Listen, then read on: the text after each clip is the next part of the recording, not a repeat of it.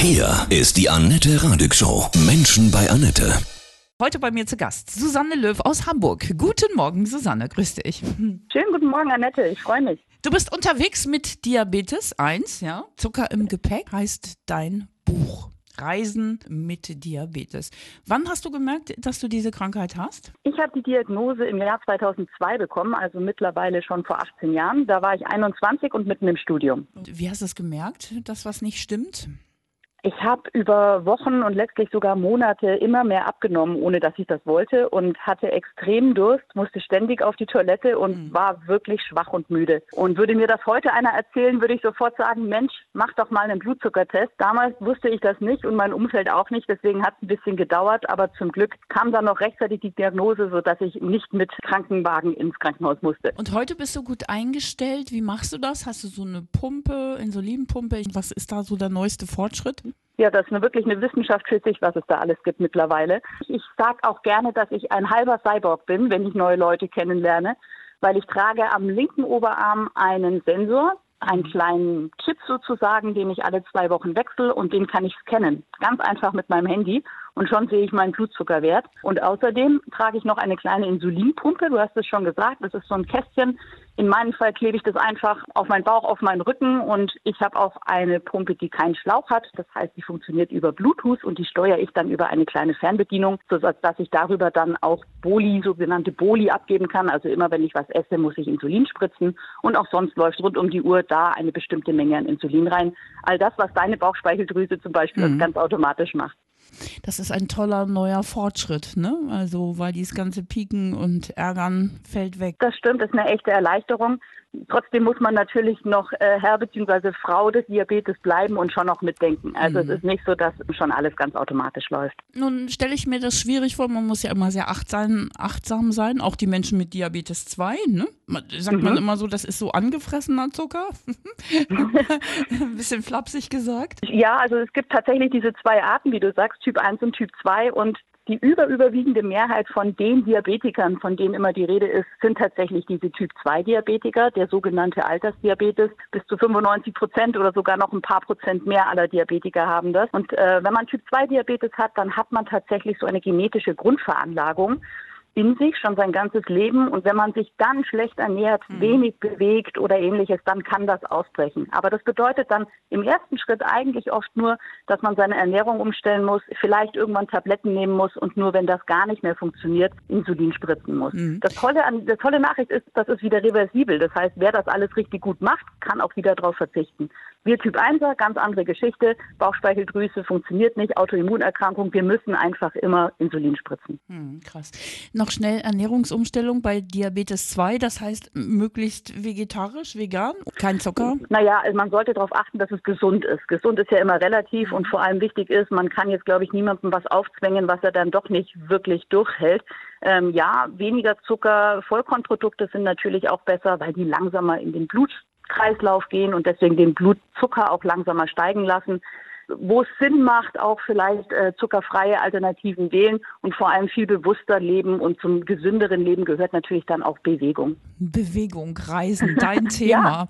ja. ja. Diabetes, Reisen, das stelle ich mir nicht so einfach vor. Da hast du sicher auch Erfahrungen gemacht und ähm, jetzt darüber auch dein Buch geschrieben, Zucker im Gepäck, ne? Mhm. Mittlerweile würde ich sagen, es ist einfach, darum habe ich das Buch auch geschrieben, aber es stimmt natürlich. Wenn man zum ersten Mal als ähm, Diabetikerin, sei es Typ 1 oder Typ 2, die Koffer packen will, dann stellt man sich natürlich ganz andere Fragen als bisher. So, wie funktioniert denn das eigentlich? Was muss ich wo einpacken? Wie viel muss ich mitnehmen? Wie ist das im Flugzeug oder dann auch vor Ort mit anderen Lebensmitteln, mit einer Zeitumstellung und so weiter? Das heißt, das sind schon ein paar Fragen mehr, die man sich stellen muss und auch mehr Sachen, die man einpacken muss als die Sonnenbrille und den Bikini. Was ist dir so zum Beispiel bei Kontrollen am Flughafen schon mal passiert? Da gab es auch schon ein ganz kurioses Erlebnis. Ist schon ein paar Jährchen her, das war 2007. Da hatte ich einen Stopover in Dubai und wollte in den Flughafen zum Warten auf meinen nächsten Flug. Und ein bewaffneter Sicherheitsbeamter hat mir auf Arabisch eine Frage gestellt und auf meine Insulinpumpe gezeigt. Die hatte damals noch so Kabel und ja, ich gebe zu, es sah ein bisschen verdächtig aus wie so eine Bombe am Körper. Und ich habe mich auf Englisch erklärt und auch gesagt, medizinisches Equipment und alles, aber er hat es nicht verstanden und ich dachte, ich zeige es ihm einfach und habe mein T-Shirt ein Stückchen hochgezogen. Fehler. Ganz klarer Fehler. Was jetzt genau dann die Ursache war, ob es die nackte Haut war oder er gedacht hat, jetzt zünde ich, ich weiß es nicht, aber auf jeden Fall wurde ich mit lautem Geschrei in einen kleinen dunklen Raum gesperrt. Und äh, bis dann eine weibliche Beamtin kam, die mich nochmal gescannt hat, da konnte ich mich dann in Ruhe erklären und dann war auch oh. zum Glück alles geregelt. Krasse Geschichte. Ja, welche konkreten Tipps gibst du in deinem Buch Zucker im Gepäck? Mhm. Ich habe versucht, das Buch entlang einer Reise zu schreiben. Also ich fange an ähm, beim Packen. Da sage ich, gebe ich konkrete Tipps, was man und wie viel man einpacken sollte. Dann auch am Flughafen, wie verhält man sich am Sicherheitsgate ähm, zum Beispiel, dass man auch, wenn man unsicher ist, gerne einfach dem Sicherheitspersonal sagt, was man alles im Gepäck hat, dass man vielleicht einzelne von diesen tollen technischen Geräten nicht durch den Röntgenstrahl schicken will, auch wenn das meistens trotzdem geht. Dann auch im Flugzeug, welche Systeme darf man denn während des Flugbetriebs nutzen? Das ist ja auch immer so eine Frage. Bluetooth, ja, nein und so weiter.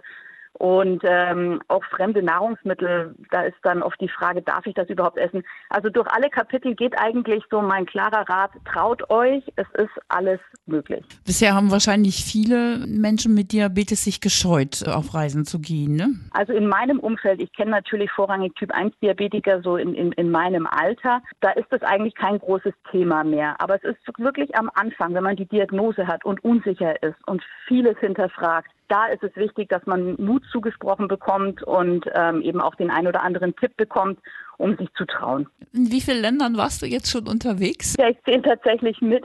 Ich war in 56 Ländern. Oh, krass. Wie machst du das?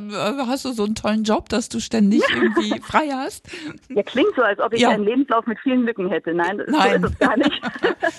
Ich bin äh, Journalistin und ah. war viele, viele Jahre, über zehn Jahre auch festangestellt als Redakteurin und Chef äh, Chefredakteurin. Und äh, mittlerweile bin ich seit vier Jahren freie Journalistin. Da gebe ich zu, bin ich natürlich flexibler in meinen Planungen. Aber ich habe mein Leben lang jede Chance genutzt, jeden Jobwechsel um irgendwo die Zeit zum Reisen zu nutzen. Hm, schön. Ja, das erweitert so den Horizont, ne? Man kriegt den Kopf frei und einen anderen Blickwinkel, ne? Ja, ich möchte es nicht missen, definitiv. Ich habe auch so ein Zitat vorne in meinem Buch auf der ersten Seite, da steht, die Welt ist ein Buch, wer nicht reist, sieht nur eine Seite davon. Genau ja, so ist es. Das ist schön, ja, super. Glaubst du, dass du, du bist ja voll in deiner Berufung, denke ich, ne? Also dadurch, dass du das jetzt auch leider hast, ne, kannst du aber anderen auch helfen, ne, mit deiner Tätigkeit äh, mhm. als Journalistin.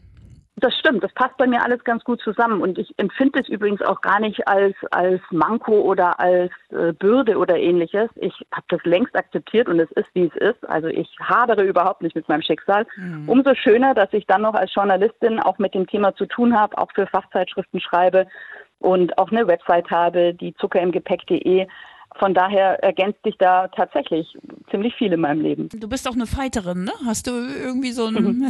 hört man irgendwie raus, ja sonnig, optimistisch? Aber du hast recht, ich bin wirklich meistens eine grundoptimistische Lebensfrau und äh, ich hatte vor ein paar Jahren auch mal einen ganz, ganz schweren Unfall und es ist ein Wunder, dass wir jetzt miteinander reden und dass ich keine physischen und psychischen Folgen habe. Wer weiß, vielleicht ziehe ich da auch ein bisschen Kraft raus, dass ich durchaus weiß, dass ich zwei Geburtstage habe und dass jeder Tag ein Geschenk ist. Ja, von Herzen alles Gute. Vielen Dank für diese spannenden Infos. Ja, unterwegs mit Diabetes, dein Buch Zucker im Gepäck. Vielen Dank, Susanne Löw aus Hamburg. Sehr gerne. Danke, Annette. Mach's gut. Tschüss. Danke.